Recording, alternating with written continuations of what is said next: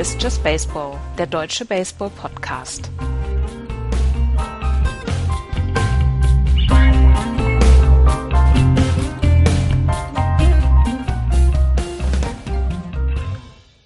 Die Championship Series sind gespielt, die World Series steht vor der Tor. Tür. Blablabla. Macht hoch die Tür, die Tor macht weit. Hallo, liebe Hörer, zu Just Baseball. Hallo, Andreas. Hallo. Ich Hallo, Florian. Ich habe wenig geschlafen heute. Ja. Man merkt es. Mhm. Mach noch mal kurze, kurze Kauübung. Ja. Kiefer auseinander. nee, ich bin, ich bin da. Sehr gut, sehr gut. Ja, äh, ihr hört es, die Stimmung ist gut. Was nicht zuletzt am Spiel 7 der American League Championship Series zwischen äh, den Houston Astros und den New York Yankees lag, dass die äh, Astros gewonnen haben. Äh, wäre das nicht der Fall gewesen, würden wir wahrscheinlich gerade nicht aufnehmen. Äh, blockiert, ich hätte die nicht, äh, ich, nein, kein, keine Minute hätte ich davon geguckt. Eine, eine World Series Yankees gegen äh, Dodgers. Ja, das, das wäre so ein bisschen traurig geworden bei uns, ne? Ja, wir hätten es aber professionell über die Bühne gebracht. Bist du dir da sicher? Da bin ich mir sehr sicher. So professionell wie unser Intro gerade. Ja, genau. Okay. Ähm, ja, müssen wir, also, oder lass uns doch mal, bevor wir gleich auf die World Series zu sprechen kommen, auf unsere kurze Vorschau auf die World Series, lasst uns doch bitte vorher mal äh, kurz noch einmal zurückblicken auf die Championship Series. Ähm, LA in sehr, sehr dominanter Manier gegen die Cubs äh, sich durchgesetzt. Äh, Florian hat recht behalten mit seiner Prediction, dass äh, der Slump im September der größte Bluff in der Geschichte des Baseballs war. Florian, Glückwunsch.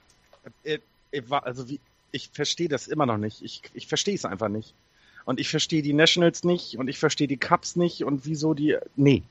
Ich, ich begreife das alles nicht. Aber die Dodgers stehen da völlig verdient. Die haben die Cubs nicht einen Meter weiter gelassen, als sie wollten. Ähm, sie haben das Pitching dominiert, sie haben Offensive dominiert, sie stehen völlig verdient in der, in der World Series und ich weiß nicht mehr, was ich glauben soll. Andreas, erklär es uns. Was, was äh, haben die Dodgers richtig gemacht in äh, der bisherigen Postseason? Sie haben ein extrem gutes Pitching gehabt. Clayton Kershaw hat gezeigt, warum er wohl der beste Pitcher ist, in dem wir im Moment erleben dürfen in diesen Jahren. Sie haben mit äh, Hugh Darvish jemanden gehabt, den sie zur Trade Deadline geholt haben, der jetzt gerade für diese Spiele dann auch geholt worden ist, der in überragende, überragende Spiele hier abgeliefert hat in der Postseason. Ja. Sie haben eine fantastische Offensive gehabt und es war so, dass hier ein Rädchen ins andere gegriffen hat und solche Leute wie zum Beispiel Kenta Maeda, ähm, oder äh, Kenley Jensen.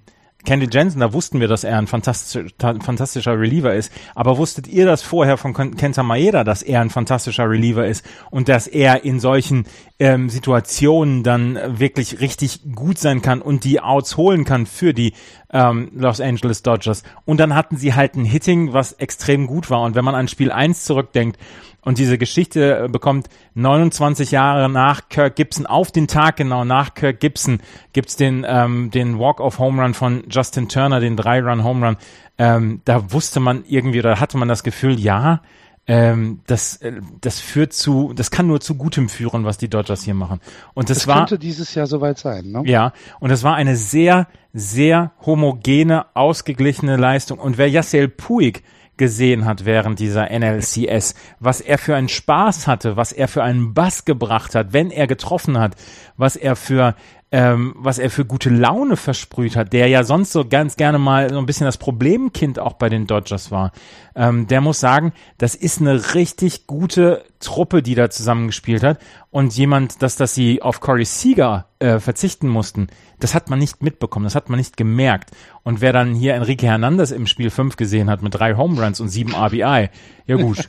Da denkst du dann wieder, okay, ähm, da ist jemand wie Enrique Hernandez gekommen, über den wir in der gesamten Saison nicht ein Wort verloren haben. gesagt Wenn der jetzt einmal rauskommt und Spiel 5, 3 Home Run schlägt und 7 RBI, ja gut, dann kannst du eigentlich nur gewinnen. Aber ähm, das ist, das ist ja richtig, richtig stark. Für mich gibt's in dieser Serie zwischen LA und Chicago gibt's drei Eckpunkte. Hast du alle schon angesprochen, glaube ich. Ähm, der erste ist eben, wie schon äh, gesagt, der Walk-of-Home Run von Justin Turner. Ähm, der zweite Eckpunkt ähm, ist für mich äh, der Walk von, von Yu Darvish in, äh, in Spiel Ja, 3. oh, äh, furchtbar. Ja, oh, oh, um Gottes Willen. Äh, wer war es? Montgomery, glaube ich, ne? Der für die für die äh, Ah, Cubs gepitcht das- das hat. Oder war es sogar Carl Edwards? Ich weiß es gar nicht. Nee, äh, ich glaube, es war Carl Edwards Jr., genau. Okay, dann war es Carl Edwards Jr., der es nicht Vier auf die. Kette bekommen hat bei äh, zwei on, zwei out, Bases loaded Ju- war's. ah, Bases loaded, aber zwei aus, ne? Mhm, genau. Genau. Ähm, Yu Darvish, äh, äh, den, den Pitcher der Dodgers, ähm, ja, wenigstens zu einem Hit zu bewegen äh, oder wenigstens zu einem Schwung zu bewegen, äh, dass er vielleicht in Groundout äh, geht oder was auch immer. Nein, der gibt dem vier Balls und Mhm. das ist halt echt Hardcore, ne? Mhm. Äh, gegen, gegen Darvish. Und ähm, das letzte war dann halt wirklich Enrique Hernandez, der in äh, Spiel 5 äh, ja aus dem Nichts dann einfach mal sieben RBIs gemacht hat. Das sind so die drei Eckpunkte der Serie, die, glaube ich, ganz gut umreißen, äh, dass bei den Dodgers viel gelaufen ist und bei den Cubs eher wenig. Wir müssen, wir müssen tatsächlich noch ein ganz kleines bisschen über die Cups dann und was bei ihnen nicht gelaufen ist, müssen wir natürlich reden, weil ähm, ich glaube, dass wir, wir haben vor dieser Saison ja dann gesagt, das könnte eine Dynastie werden mit den Cups. Und jetzt sieht das alles gar nicht mehr so rosig aus und du durchaus eine komplizierte Situation. Und das, was sie in der NLCS gezeigt haben, das muss man dann auch sagen, es war nicht gut, was sie gezeigt haben. Sie haben überhaupt keine Offensive gebracht. Ihr Bullpen war bestenfalls mittelmäßig. Sie haben ordentliches Pitching bekommen von, ich sage jetzt mal Jake Arrieta, John Lester, aber ordentlich reicht einfach nicht in der Postseason. Da brauchst du schon jemand, da brauchst du schon Leistungen wie die von, ich sage jetzt mal Justin Verlander, der für mich einfach der überragende Spieler der letzten 14 Tage war. Ähm, und da kommt einiges auf die Cubs zu und da kommt einiges auf Theo Epstein zu. Also beim äh, Kurz zu den Cups da mal was zu sagen. Ja, bitte. Ähm, das Team ist aber trotz allem immer noch sehr jung und das Team hat jetzt Baustellen, die geschlossen werden müssen. Aber trotzdem hat, haben die Cups immer noch genug Material, um diese Baustellen zu schließen. Es gibt einen Spieler, der dieses Jahr nicht so gut war. Ich glaube, wo aber viele American League Teams gerne drauf gucken werden, und das ist Karl Schwarber. Und für den wirst du einen Starting Pitcher bekommen können, der dich, der dich unterstützt. Für den wirst du Hilfe im Bullpen bekommen, ähm, der dich unterstützt. Und im Endeffekt für die Offensive brauchen die Dodgers Kyle Schwarber nicht, äh, die, die Cubs Kyle Schwarber nicht. Und deswegen glaube ich, dass wir, wir können nicht über diese Dynastie reden, die wir letztes Jahr vielleicht erwartet haben. Aber wir können ganz klar sagen, dass auch, dass auch nächstes Jahr die Cubs wieder zu den Top-Favoriten in der National League gehören werden und auch auf jeden Fall einen Shot an, äh, in, in Richtung wieder Championship Series und dann sind sie vielleicht eben mit einem Pitcher mehr, der besser ist als das, was sie jetzt haben, der nicht nur mittelmäßig ist, vielleicht ein Stück weiter vorne wieder. Und also ich würde die Cups noch nicht abschreiben. Abschreiben würde ich sie auch nicht. Äh, zum Bullpen noch eine Sache. Ich habe mich in der Postseason in Pre Pedro Strop verliebt. Mhm. Diese, diesen Sinkerball, den er hat, den finde ich unfassbar gut. Finde ich so richtig. Ach komm, Pedro, einen noch. Einen noch. Gib, gib, ihn, gib ihn mir nochmal. Ich will ihn nochmal sehen. Wir kommen ja Ich gleich noch auf die, auf die Astros und ihre 24 Curveballs Und hintereinander. 24 zu Curves in. Folge, genau. Ich will gar keine Fastballs, ich will äh, keine, keine Change-Ups oder so, obwohl es ist ja eigentlich ein Change-Up. Aber äh, fast ist es ein Sinkerball und ähm, Junge, ist der gut. Das ist so ein Ist der bisschen, gut. das Der ist so ein, fällt am Ende einfach runter. ja, das ist so ein bisschen, ähm, also äh, das, es erweckt bei dir die Emotionen wie bei Jamie Lee Curtis in einem Fisch namens Wonder, wenn Dings Russisch spricht, oder? Nee, nicht ganz. Nicht ganz. es geht in die Richtung, Ja. aber, aber nicht ganz. Ja. Genau. So, genau so, Andreas. Ja. Aber äh, hier, äh, was, was, was, ähm, was äh, Florian gerade gesagt hat. Für Kyle Schwarber bekommt man einiges. Das ist genau die Krux, die die Chicago Cubs vor sich haben. Sie haben jetzt für Rosin Quintana zum Beispiel, haben sie ja ihre letzten Prospects abgegeben, beziehungsweise ihre Top Prospects abgegeben. Und sie haben in den Top 100 Prospects im Moment bei MLB.com nicht einen einzigen Spieler. Und deren, deren äh, Farm ist komplett runtergerockt. Das ist natürlich alles, äh, du kannst sagen, okay, Leute, wir haben die Meisterschaft geholt nach 108 Jahren letztes Jahr, wir sind dieses Jahr in die NLCS gekommen, wir sind zum dritten Mal hintereinander in die NLCS gekommen, das hat man vorher auch noch nicht geschafft. Aber man muss jetzt sagen, Theo Epstein hat jetzt wirklich eine ganze, ganze Menge zu tun in der nächsten Zeit. Und es werden jetzt, äh, ich weiß, Dings hier, John Lest, äh, nicht, Quatsch, äh, John Leckie wird Free Agent. Äh, wer wird noch Free Agent? Warte, ich muss jetzt, habe ich noch mal gerade geguckt. Äh, Jake Arrieta wird äh, Free Agent. Ähm, Dexter Fowler ist ja jetzt schon weg, der ist ja bei den St. Louis Cardinals. Also da ist jetzt eine, da ist jetzt durchaus ähm, Arbeit für Theo Epstein da. Ich meine, wir wissen, dass er es kann. Er muss es sagen, jetzt wenn zeigen. es einer kann, dann ist es Theo Epstein, ne? Ja. Ja, absolut. Das ist, glaube ich, ist auch das größte Fund, was sie haben. Ähm, und ähm, natürlich haben sie ihre Farm runtergerockt, aber das ist in einem Titel äh, äh, umgemünzt worden und damit hat er damit alles richtig gemacht.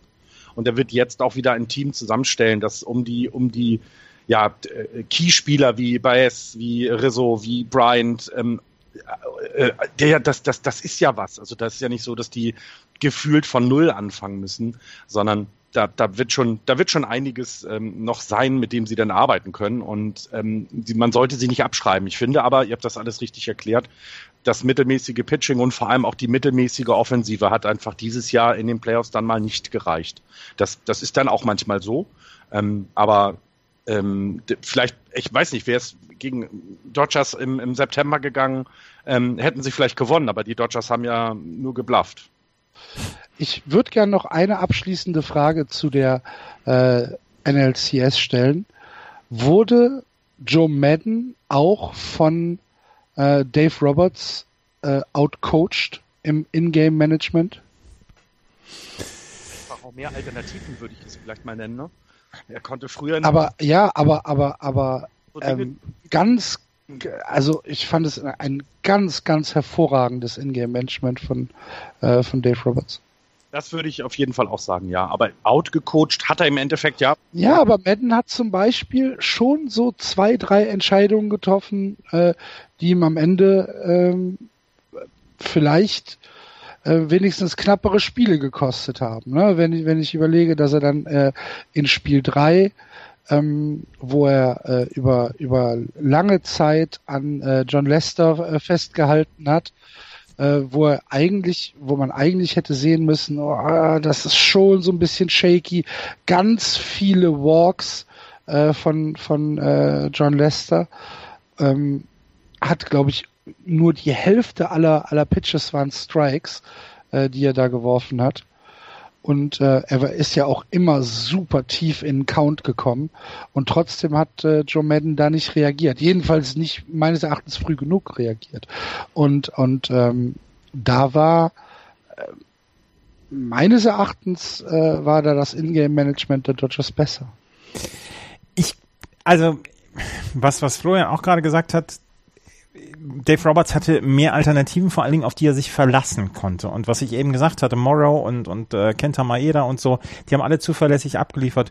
Und ähm, er hat zum Beispiel Leute, auf die er sich verlassen wollen konnte, zum Beispiel Carl Edwards Jr., der gibt halt einen, der gibt halt einen Walk gegen einen Pitcher in vier, in vier Pitches ab. Und ich glaube, dass das Bullpen, das hat ihm einfach nicht so richtig die Möglichkeiten gegeben, hier besser einzugreifen, anders einzugreifen. Joe Madden hat zwischendurch, hat zwischendurch mal äh, Dinge gemacht, wo man hinterher sagt, ja, das war vielleicht nicht so richtig gut. Ich be- glaube aber, dass, ähm, ich glaube aber, dass, dass die Kritik an Joe Maddens Ingame-Management eher ein Sakrileg ist. Okay. Das macht man nicht. Ich, es war ja auch keine wirklich, also es war ja keine ähm, John Farrell-Kritik, die ich gerade. Oh, ich habe, ich, oh, ich habe, ich habe den letzten Podcast äh, hier von euch beiden habe ich im Urlaub gehört und das hätte ich nicht machen sollen. Ich habe zwei Warum? Stunden lang gebraucht, um wieder runterzukommen mit meiner Wut. Wieso das denn? Ach. Ich möchte nicht wieder anfangen. Der, der Blutdruck steigt schon wieder. Also, was? Hör mal, du weißt doch, wenn die Katze weg ist, tanzen die Mäuse Ja, auf dem Tisch. ja. Aber Florian hat gesagt, An Andreas hat aber vielleicht doch mehr Ahnung als wir. Und das ist, das ist der Satz, der mich dann wieder ein bisschen runtergeholt hat. Ja, sehr gut. Mhm. Gut. Gerne noch ganz kurz Justin Turner loben. Also was der Ja. für eine Energie Ja. auch in das Team, das, ähm, das war ja schon letzte Saison zu sehen, äh, als, sie, als, als er sich ja auch den Yassel Puigwald zur Brust genommen hat, so wie man gehört. Das hat alles geklappt, das sieht gut aus und er unterstreicht das mit Leistungen jetzt in den Playoffs. Das muss man, muss man, glaube ich, mal lobend erwähnen. Der, der macht da echt eine, eine Top-Saison bisher bei den Dodgers und auch vor allem gerade in den Playoffs. Der ist von den New York Mets gekommen. Unwidersprochen. Nicht von den, Was bitte? egal. Ja, ist, besser ist das.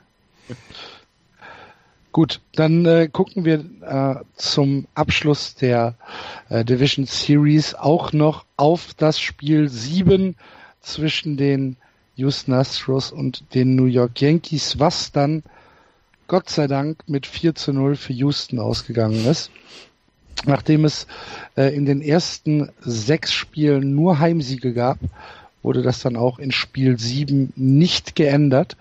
Ähm, hattet ihr beide nach den drei Siegen der Yankees zu Hause, ähm, hätt, hättet ihr noch viel Geld auf Houston gesetzt?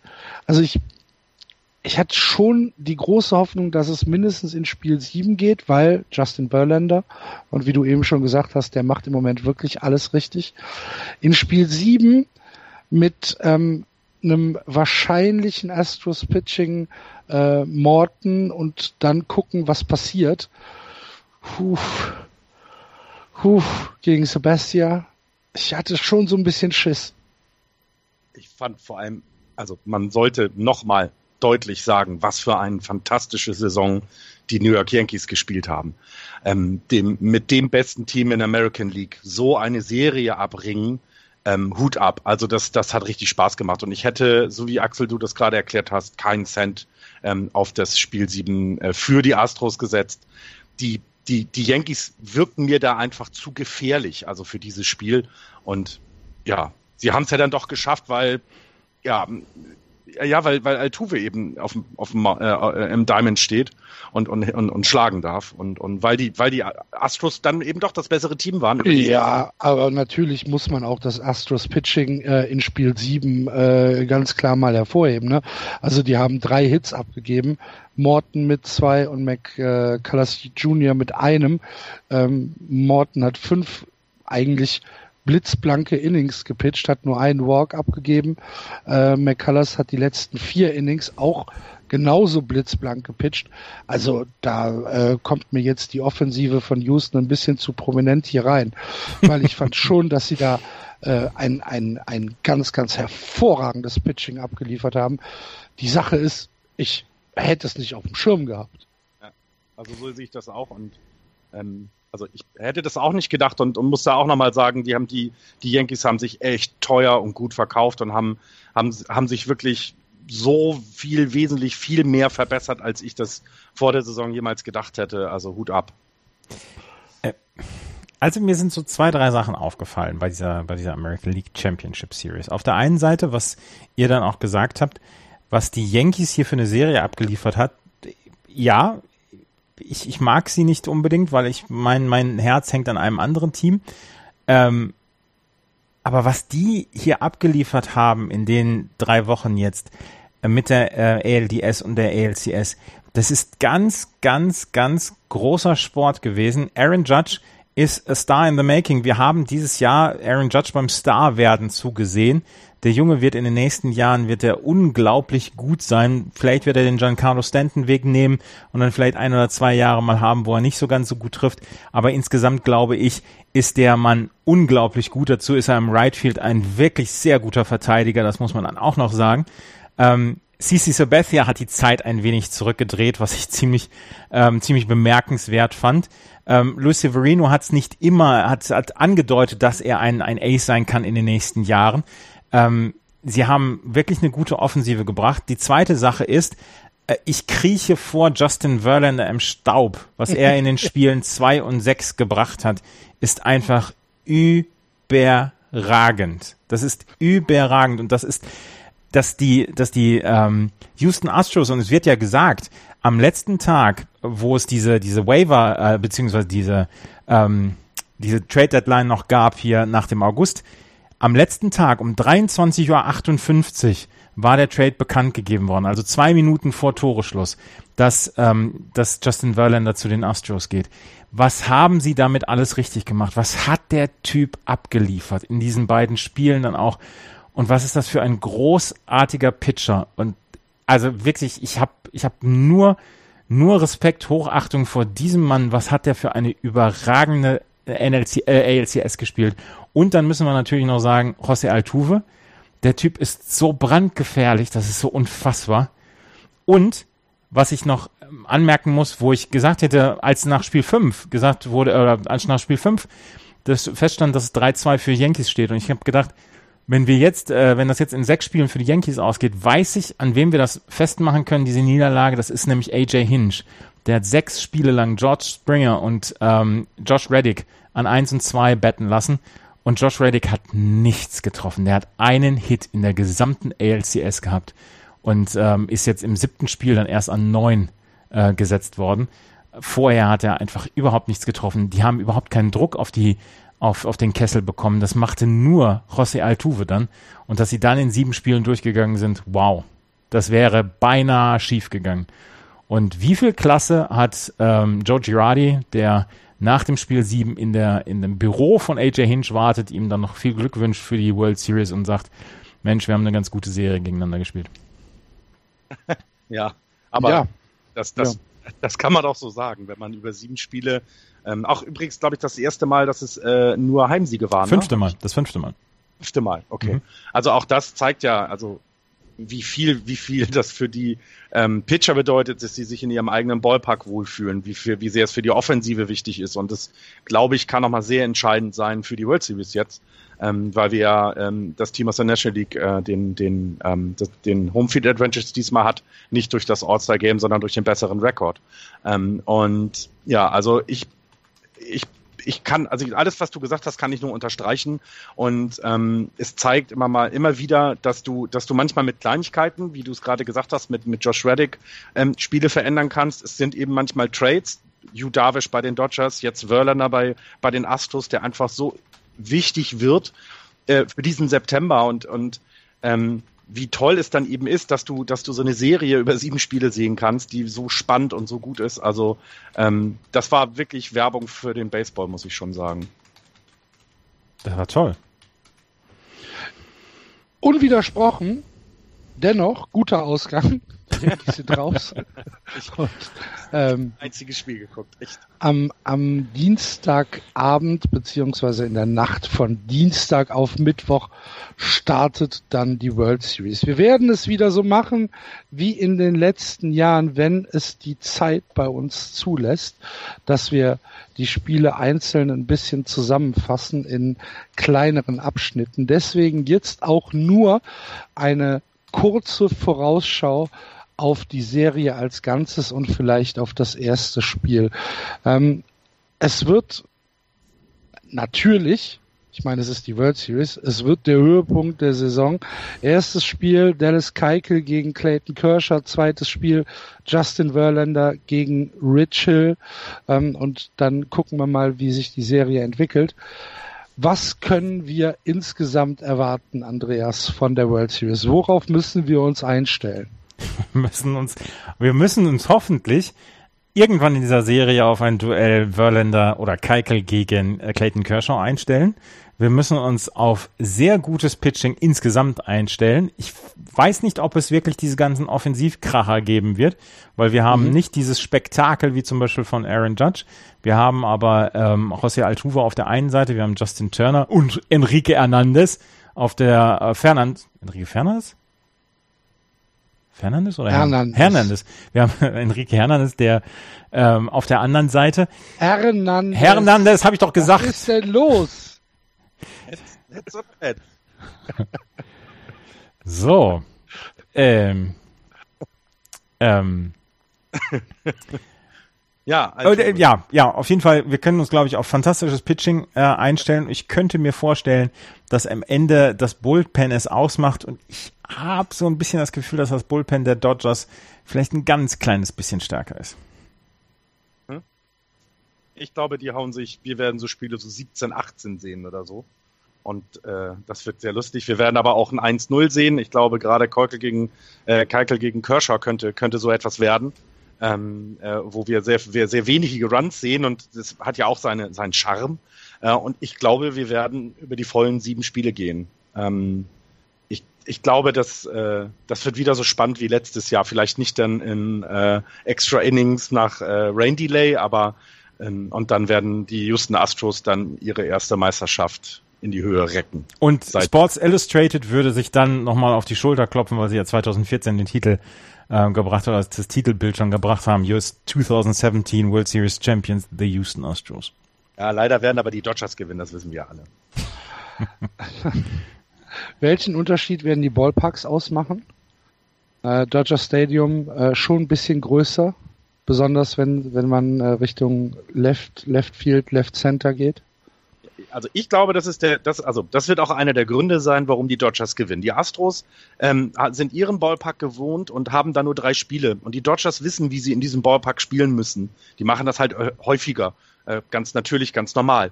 Ähm, und ich glaube, das wird ein Faktor sein, dass du eben genau solche Triples oder Doubles sehen wirst, die du vielleicht im Minute Park nicht sehen kannst, weil er kleiner ist. Ähm, du siehst aber dann vielleicht auch eher Home Runs der Dodgers als äh, Home Runs der, der ähm, Astros im, im, im Dodger Stadium, weil, weil sie eben den Ballpark besser kennen und wissen, wohin sie schlagen müssen.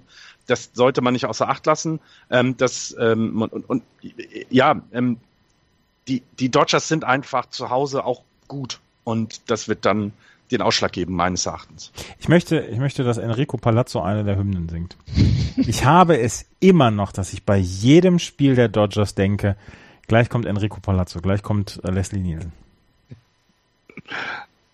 Ja, hoffen wir das. Queen sitzt in der ersten Reihe. Ja, genau. Dann, dann hoffen wir das. Ähm, gut, dann äh, gebt mir doch mal einen Tipp für die für die Serie. Also Florian sagt, die Dodgers gewinnen. Ja, in sieben. In, äh, okay, Andreas? Dodgers in sechs. Na, hätte ich jetzt auch gesagt. Also Dodgers in sechs, gehe ich mit. Wir haben übrigens ein, Wünschen wir uns das?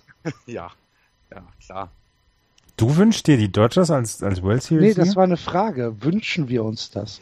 Ähm, Ich will nicht, dass die Dodgers gewinnen. Ich will, dass sie weiterhin immer als das beste Team immer ohne Ring dastehen seit, seit, seit 1988. Das ist so, als wenn ich euch fragen würde, sind die Yankees der Teufel, würdet ihr immer Ja sagen. Also, nein, also ich, die, den Dodgers ist es zu gönnen und es ist äh, hohen Respekt für diese wunderbare, äh, wundervolle äh, Playoffs, die sie spielen. Das muss man sagen. Die haben tolle Leute in den Reihen. Aber sie gehen mir so auf den Sack, dass ich nicht möchte, dass sie gewinnen. Sie werden es aber leider tun.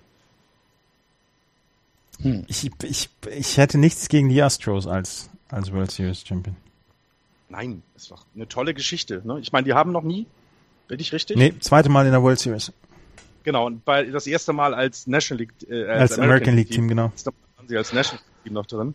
Und haben noch nie die World Series gewonnen. Das wäre natürlich wieder, das ist wieder eine Geschichte. Ne? Entweder wird ein langer Drought jetzt beendet, äh, 1988, ähm, oder eben das erste Mal ein Champion gekürt. Ähm, beides tolle Geschichten, die man gut verkaufen kann.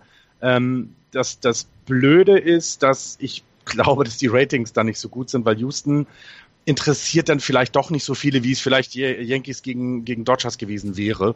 Ähm, aber gut, damit müssen wir jetzt. Aber ich meine, es sind die beiden besten Mannschaften aus der Regular Season, die sich dann in der World Series treffen, eigentlich genauso, wie es sein sollte. Ne? Und ja. Ja. Also ich finde ich finde schon, dass es ein sehr, sehr würdiges World Series Matchup ist dieses es, Jahr. Es waren die vier größten Städte der USA in der CS, in den Championship Series. Mhm. Jetzt sind äh, Houston und die Dodgers. Die Houston Astros haben vor drei Jahren oder vier Jahren, als, als wir, als wir hier mit angefangen haben, haben sie 55 Siege geholt, 107 Niederlagen. Jetzt sind sie in der World und hat Series. ein TV-Rating von 0. 0,0, genau. Genau. Das werden sie während der World Series jetzt wahrscheinlich nicht haben. Ja. Glaubt ihr, dass ähm, spätestens, wenn die Serie zurück nach Los Angeles geht, Vince Scully da sitzen wird? Also nicht als Kommentator, aber sicherlich nee, nee, im, nee, im nee, Publikum. Nicht. Vielleicht geht er mal für ein Inning in die Booth oder so. Das kann sein, ja. Wird auf jeden Fall auf dem Platz sein, wenn sie die Trophäe bekommen, weil das, ich glaube, so viel äh, äh, so oder nein, so viel Respekt vor dieser Person haben die Dodgers immer noch, dass sie dass das auch für ihn. Aber dann müsste ich ja schon wieder knatschen, so wie letztes Jahr. Du, du wirst damit klarkommen. Ja, meinst du? Mhm. Okay. Also, liebe Hörer, wir sind uns einig, die Dodgers gewinnen. Herzlichen Glückwunsch an die Houston Astros. Jetzt schon. Ähm, zum Gewinn der World Series. Und äh, dann gucken wir, was Spiel 1 bringen wird. Nochmal in der Nacht von Dienstag auf Mittwoch, 2 Uhr und 9 Minuten, sagt Fox, äh, fängt das Spiel an mit Dallas Keikel gegen Clayton Kershaw. Übrigens, es sind auch noch Tickets da. Also, also, Über 4000 Tickets können noch gekauft werden. So wie eine Frechheit, wie das Publikum in Los Angeles auf dieses Ereignis dort da gerade reagiert. Andere Städte werden auseinandergenommen und da ist es so, ja, hm, ganz nett. Ähm, ähm, ähm, was ich sagen wollte, äh, übrigens hier Joe Buck und John Smalls, die machen einen ziemlich Mhm. guten Job zusammen, finde ich. Stimmt. Stimmt, gefällt mir auch. Mhm. Ich fand TBS dieses Jahr ziemlich schlecht. Ja, fand ich auch nicht gut. Wir haben übrigens im Tippspiel niemanden, der die Houston Astros gegen die LA Dodgers getippt hat für die World Series. Also Oh. es gibt einige, die Houston getippt haben. Wir hätten einen Tipper oder eine Tipperin, äh, äh, Babe hätten wir für New York gegen Dodgers gehabt. Ähm, aber Houston in die World Series haben, glaube ich, sogar insgesamt nur zwei Leute ähm, getippt. Ich lese hier ganz viel Boston, das ist ja nun nicht passiert. Ah, doch, hier haben wir einen. Houston gegen LA Dodgers. Jimmy, herzlichen Glückwunsch. Der hat es getippt. Was habe ich denn da nochmal getippt in der World Das Series? gibt schöne Bonuspunkte. Ja, aber Du hast wahrscheinlich Tigers gegen Phillies getippt. Boston gegen Cubs hast du getippt, Andreas. Ich habe Boston gegen Cubs getippt. Ja, so weit war ich ja gar nicht weg. Aber wir haben, Dodgers habe ich getippt, also es ist schon mal nicht so schlecht. Bin Wir- ich weit, weit daneben. wir haben, wir haben auch, wir haben ja auch zwei, zwei Preise dann noch, die wir, die wir verlosen werden. Für die ersten an den beiden. Zweiten, weil an den, ich bin ja Erster immer noch. Du bist noch Erster? Ich habe 29 Punkte im Tippspiel. Ich denke, du hast unseren Podcast gehört. hab Ja, 29 ich, also das ist ja, das ist ja selektives Hören, was ich mache. Blut in den Ohren hilft da nicht viel. Ja. Und die kann jetzt noch extra Punkte machen. Ich weiß gar nicht, was wir gesagt haben bei den World Series, wie viele Punkte das gibt. Äh, muss ich gleich nochmal nachlesen, weiß ich jetzt tatsächlich nicht mehr. Ähm, aber er wird mich nicht mehr oder ja, wird mich nicht mehr einholen können. Das heißt, ich habe das Tippspiel gewonnen. Na gut, dann gibt's für den zweiten und dritten zwei Preise. Ja, absolut. Mario und Magpies 2005 haben den zweiten mit noch 28 Punkte, also auch sehr gut. Und 27 Punkten Magpies 2005. Also Und wo stehen wir? Ähm, Axel ist Elfter mit 24 Punkten, also nicht weit weg, fünf Punkte weniger. Andreas ist, hat 21 Punkte, also auch nicht weit weg, äh, ist dann Platz 35. Also, Ja, auch nicht weit weg. Das ist so ein bisschen wie in der Waldorfschule. Jeder kriegt eine Urkunde, Andreas. Teilnehmerurkunde. und Das ist ja gut. Ja. Wir haben noch ein paar Nachrichten. Wir haben noch ein paar Nachrichten. Dann mach schnell, ich muss weg. Alex Cora ist der neue Manager der Boston Red Sox, nachdem die Red Sox gesagt haben, hier John Farrell, es war schön mit dir, du warst zwar einer der erfolgreichsten Manager in der Geschichte der Boston Red Sox, aber wir lassen dich jetzt gehen, hat Dave Dombrowski nicht zum, äh, zum dritten Mal hintereinander Jim Leland aus der Rente geholt, sondern dieses Mal Alex Cora von den Houston Astros geholt. Benchcoach, der in Houston extrem gute Kritiken bekommt. Äh, er soll absoluter Player Manager sein, also ähm, sich wirklich dann auch um die Leute kümmern und wirklich richtig guter sein. Außerdem ein sehr ähm, starker Analytiker und der wird jetzt, ähm, der wird jetzt den Job bekommen. Man hofft sich so ein bisschen den Dave Roberts Effekt. Dave Roberts hatte auch nur ein Jahr lang äh, Manager-Erfahrung oder gar keine Manager-Erfahrung, bevor er die Dodgers übernommen hat. Und wie es jetzt ausgegangen ist, ist ja nicht so schlecht für die Dodgers. Das ist Alex Cora. Dann haben wir noch die Cubs, die ihren ähm, Pitching Coach Chris Bosio entlassen haben, der ähm, eine, ja, der ein bisschen dafür verantwortlich war, dass die Cubs eine Walkrate von über 10 Prozent haben und ähm, das in, in, in der Postseason hatten sie 53 Walks in 10 Postseason-Spielen. Das ist zu viel.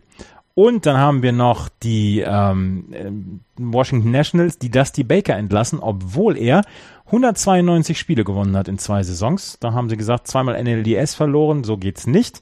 Und werden dann jetzt ähm, tatsächlich ohne ihn weitermachen. Und sie hatten auch Alex Cora interviewt, da gibt es noch keine ähm, Neuigkeiten und die Detroit Tigers, ne, Detroit Tigers, wer war, wer war denn das nochmal der, die, der, ähm, nein, die Mets haben äh, den Cleveland Indians Pitching Coach Mickey Callaway als ihren neuen Manager äh, berufen. Mickey Callaway, der in den letzten Jahren dafür verantwortlich war, dass aus den, aus den Indians eine Pitching-Maschine geworden ist, geht jetzt zu den New York Mets und wird sich in, der nächsten, in nächsten Jahr um Jacob de Grom und Noah Syndergaard kümmern. Das sind die Nachrichten, die wir sonst noch so haben. Wir werden allerdings ab Mittwoch dann hoffentlich zu jedem Spiel einen eigenen Podcast haben.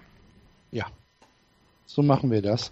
Ich weiß es gar nicht, ob ich es im letzten Podcast erwähnt habe oder ob es, äh, ob der schon zu lange zurückliegt. Ähm, in der Baseball-Bundesliga gibt es einen neuen Meister, nämlich die Heidenheim Heideköpfe haben sich in fünf Spielen durchgesetzt gegen die Bonn Capitals und liebe Capitals, falls ihr das hört, macht mal ein bisschen was an eurem Parkplatz. Junge, Junge.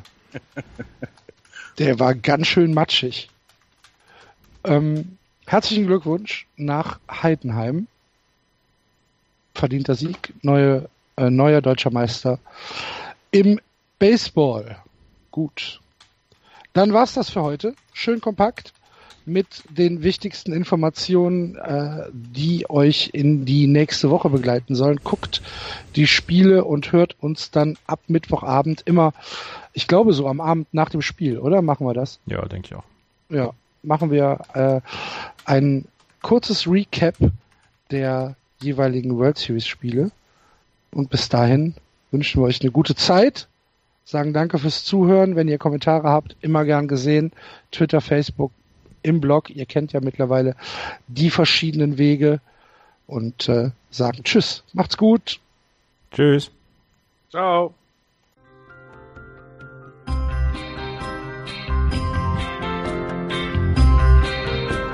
Das war Just Baseball. Ihr findet uns auf justbaseball.de, bei Facebook, bei Twitter und natürlich bei iTunes.